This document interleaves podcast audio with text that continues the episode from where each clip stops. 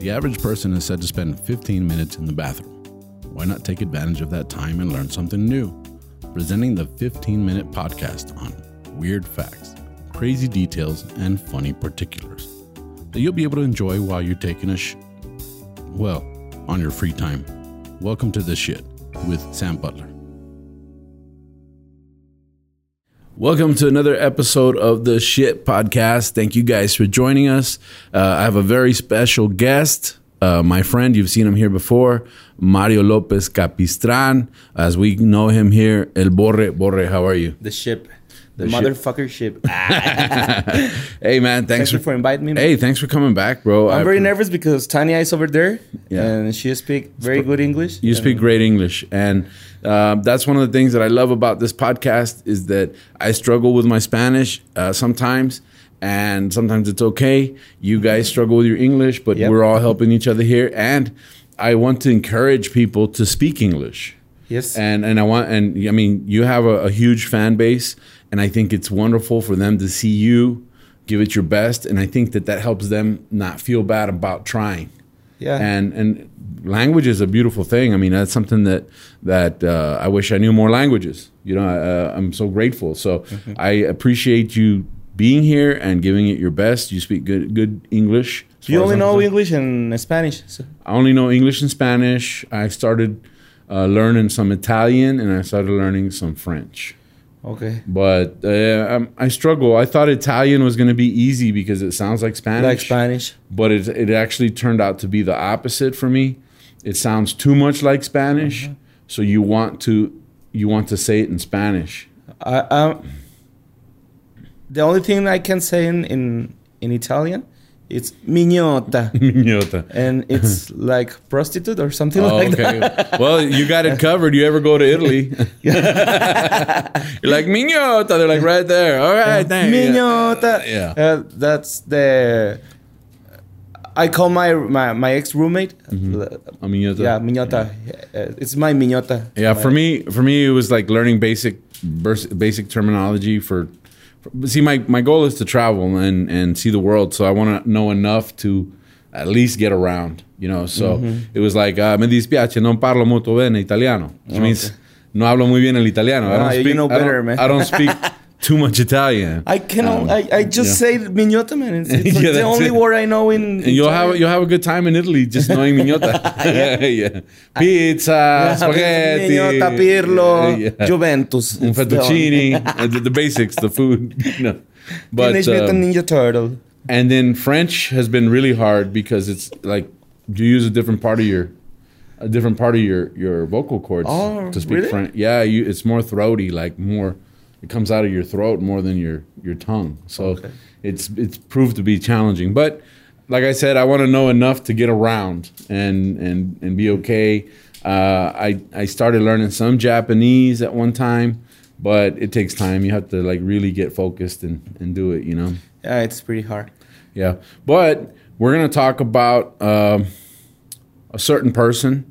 You guys probably already saw it in the in the episode title bar, but we're gonna talk about um, this person had very famous quotes. Um, Not everything that shines is gold.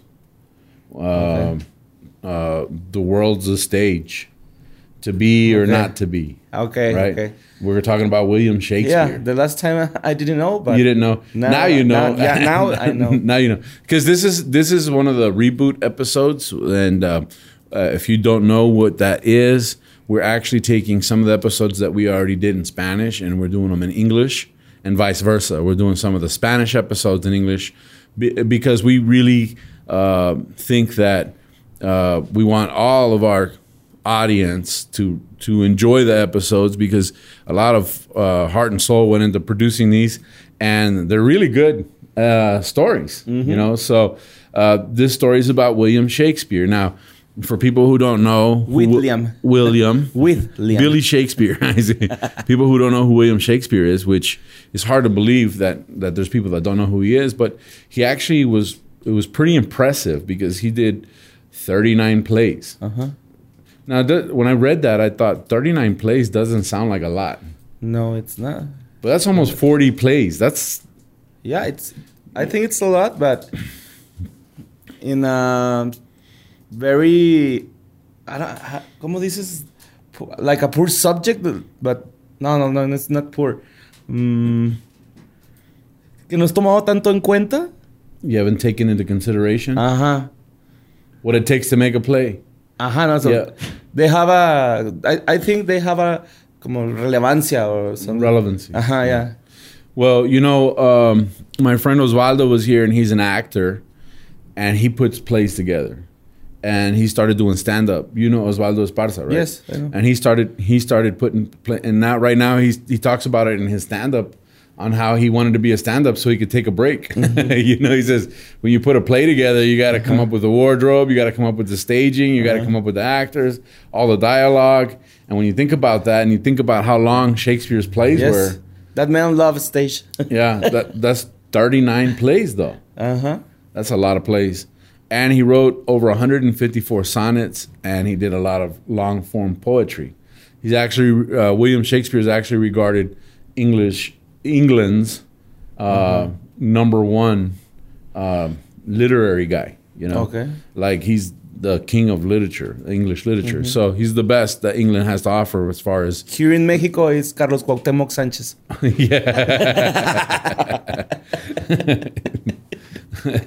I thought it was Cervantes, but okay. you know. Uh, Cervantes is not. It's Espanol, no? yes, it's He's Spanish, yeah. But it, that's one of the other things that shocked me. I went to Guanajuato and everything was about Cervantes, Cervantino, the plays, the the music, the callejonadas. I don't know why, man. Yeah, I don't know. We are traumatized with with fucking. uh, Spain. Is it? No, Don Quixote La Mancha, güey, no? Yeah.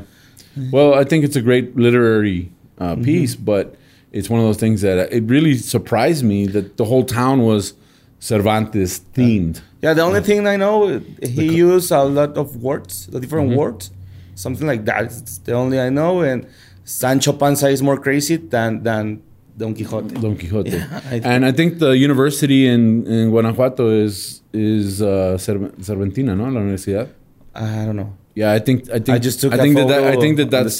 I think that might have some. I don't I don't know for sure, but I think that it w- has to do with the university being there Mm-hmm. and it being Cervantes themed. That the whole town is. I mean, they're in mid. they- Those dudes are wearing medieval costumes and they're walking around the streets and they're singing Like uh, ballads. and- yeah. So I thought it was cool. I mean, it's it's unique. Mm-hmm. Yeah. You know, uh, I think it's a And good. Guanajuato neat- is beautiful. it's a beautiful town, yeah.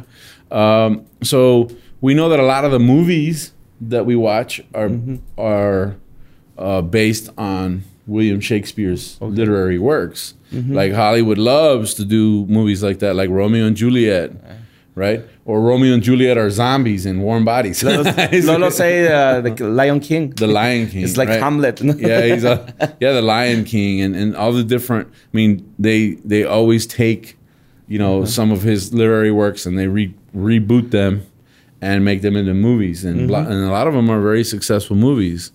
But what I wanted to talk to you about William Shakespeare, more than anything, was that they actually um, uh, were doing some some uh, work in his. Uh, in his home and in the backyard they found four pipes okay. right? Like What kind of pipe? pipe right? Like smoking pipes. Four bunks? well that's the thing is that in 2001 um, a south african uh, anthropologist Francis Thackeray uh, he, he used forensic science to determine what was smoked in those pipes and they found cannabis residue I know. So, so it, I thought, William Shakespeare. yeah, you're Shakespeare every week, yeah, Shakespeare Kush is a great strain. A strain is this the yeah, yeah.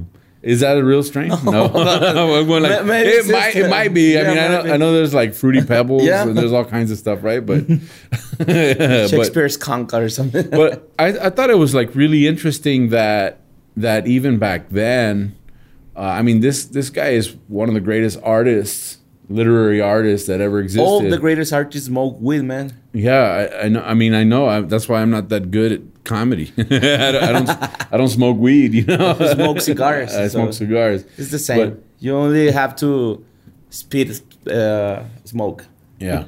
Yeah, that's all you have to do. Not yeah, spit. tobacco is not the same as weed, but but uh, they did the they did the forensic analysis and they found out that he had cannabis, and and then people were saying that that wasn't proof that those were his pipes. How do you know those were his? How do you know it wasn't like Sam's house and Borre came over and left his pipe? You know what I'm saying?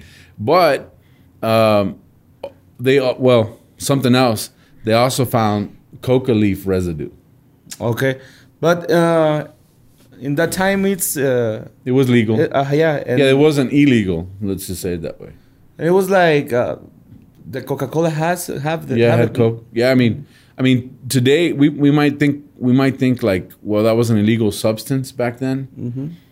Uh, but it really wasn't. There was really no regulation in any way. Uh, just like Coca Cola had cocaine in it, you know, at one point in time. Well, it was the coca leaf that Co- they used. Coke gum. Coke Uh, gum. yeah, like yeah. Uh, yeah, like a chewy gum. Um, I think the gum is like bubble gum. like the residue. No. I, I think so. I don't know, but uh, I have Um. a friend when he goes to Peru. Mhm. Pe- Peru, Peru. Peru, yeah, yeah. when he goes to Peru, uh, in the airport, the the staff get, give give give to him like uh, Chewing co- gum. cocaine uh, candy Oh wow. for for the pressure and something like that. I don't know, maybe, but uh, he that he came a- to Mexico and give me one a candy, coca cola candy, and Did you get high? no, no, I don't feel it. I don't feel it. and Yeah, all torcido. yeah, your jaw, yeah. all torcido, estoy en esa palabra. So um, there was residue of coca leaf and cannabis in the pipes, but they didn't believe they didn't believe that that was his. They were like, it couldn't be. Not not not Shakespeare, not the greatest literary artist in England, right? So Thackeray didn't give up. okay. He he now did a forensic analysis uh-huh. of Shakespeare's works. Okay. and he found especially in, in sonnet 76 he finds a reference to getting high Oh, like a, Right. like the cucaracha. Or, yeah you know so so the, so it's like oh he talked about getting high you know Okay. right and that became kind of a big deal because they were like hey what, what's going on you know so the sonnet talks about uh, uh, uh, I, I didn't know what a sonnet was so i was like what's a sonnet well it's like a rap. it's like a rap yeah it's actually it's exactly what it is Dude, the, the, rappers are uh, doing sonetos, if, if you think. Yeah. And they smoke a lot of weed. So, Yeah, it maybe makes it's sense. the inspiration. yeah. Um, so it's like it, it's a rhythm and time. It has to do with rhythm and timing Mm-hmm. too. So it's exactly like what you said. It's a rap, you know.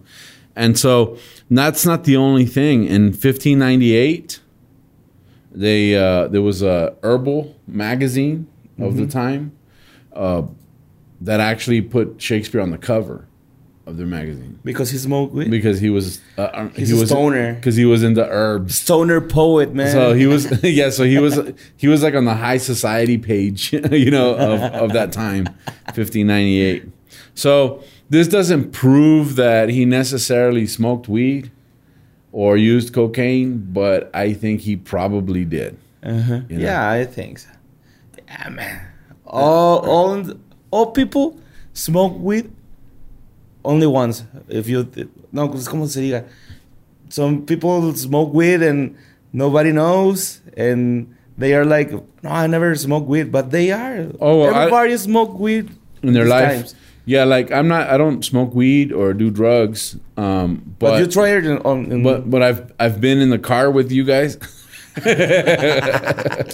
I mean, ever since I was a kid, you'd always have a friend that smoked weed Yeah. in the car. And if you think about it, you get high too. You Yes. start you start feeling kind of funny, and you go, "Well, I don't know what." The, well, it's, you got hotboxed, Uh-huh, you know. yeah. And I'm a stand-up comedian, so I've seen plenty of people smoking weed. I've been around people that smoke weed. I've I've seen people do cocaine. I've seen people do cocaine off of people's butts. you know, it's like yeah, I mean, there's been some crazy stuff that I've seen. Although that's not something that that I do personally, you know. I think it's something that, and if you think about it, I don't think it's as bad as it's made out to be. Look at alcohol. Mm-hmm. In the 1920s, alcohol was an illegal drug. Yes. And, and now alcohol is an accepted drug. Mm-hmm. And a lot of people die from alcoholism. yeah. And, and it's and it's actually It's most dangerous. it's probably worse in the sense that it's a de- it's a depressant. Mhm. You know, people get depressed drinking. yes. Yes. You a know, and, and then it leads to other things like suicide and car wrecks and Mm-hmm. all the, the drunk driving accidents and people dying due to alcohol. So um, it pretty much alters your system. What is a big deal right now is the whole op- opioid crisis okay. in the United Uh-huh. States. You you know about that? No, I don't know. So what happens is, let's say you get your you decide you want to ride a skateboard again, Uh-huh. and you go and you ride your skateboard and you fall down and you hit your knee, Okay. and you go to the doctor, Mm-hmm. right? The doctor says, "I'll give you something for the pain," and it gives you a drug that contains opium. It's an opioid. Yeah, it's Right. op- opioid in Spanish. Yeah, opioid. So now he gives you a regimen of opium. You start taking it, and you become addicted to it. Oh, cabrón. right? So now you're addicted to opium, Mm-hmm. and your and your doctor has to give you a refill prescription. Sometimes you don't even need it anymore, and you still go back to the doctor. But you're addict. but but now you're addicted to it, and it gets to where you need more and more and more and more Okay. and more. And more. Well, that's a big crisis in the United States right now. It's, it's a big deal, and and uh, um, you start to think about that the the pharmaceutical companies pay doctors to push certain medication.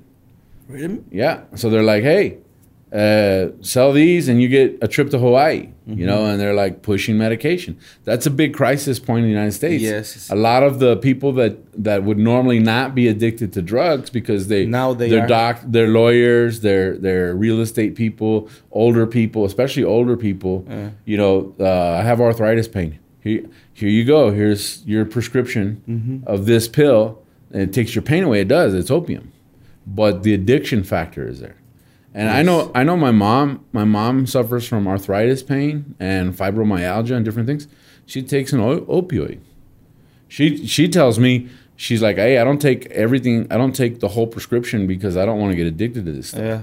But I know that there's people that do get addicted and it's people that you would never think would get addicted. So Mm-hmm. so I think that's the thing about it is I mean I mean the weird fact here is that they found out Shakespeare liked smoking weed and and yeah, cocaine. man. He smokes. he smokes. Yeah, they. Uh, He's 420 friendly. yeah, yeah, yeah. And, a weed uh, smoker knows who who smokes weed, and and Shakespeare have the face, man. I saw the I saw the funniest thing the other day. Um, there was a meme that said uh, um, people who don't smoke weed they'll they'll say stuff like, "Oh man, we got all this Kush. We're gonna smoke it all. It's gonna be badass." Or we're smoking, or blah blah blah. And those are the people who don't smoke weed. The people who smoke weed are like, ah, "I'm just gonna chill." Yeah. you know, because it's like they don't have to brag about Yes, about it at all. So I thought that was pretty cool. But that wraps up this uh, reboot episode of the Shit Podcast. Now in English? Uh, now in English. Shakespeare 420. And uh, thank you guys for joining us. Thank you, uh, Borre, for being here. No, thank you for inviting uh, How can people find you? Uh, like Mario Lopez Capi. Yeah, and uh, that's on all social media. You can find me as Tu Amigo Sam on social media and my YouTube channel. Please like, subscribe, uh, hit the little notification bell.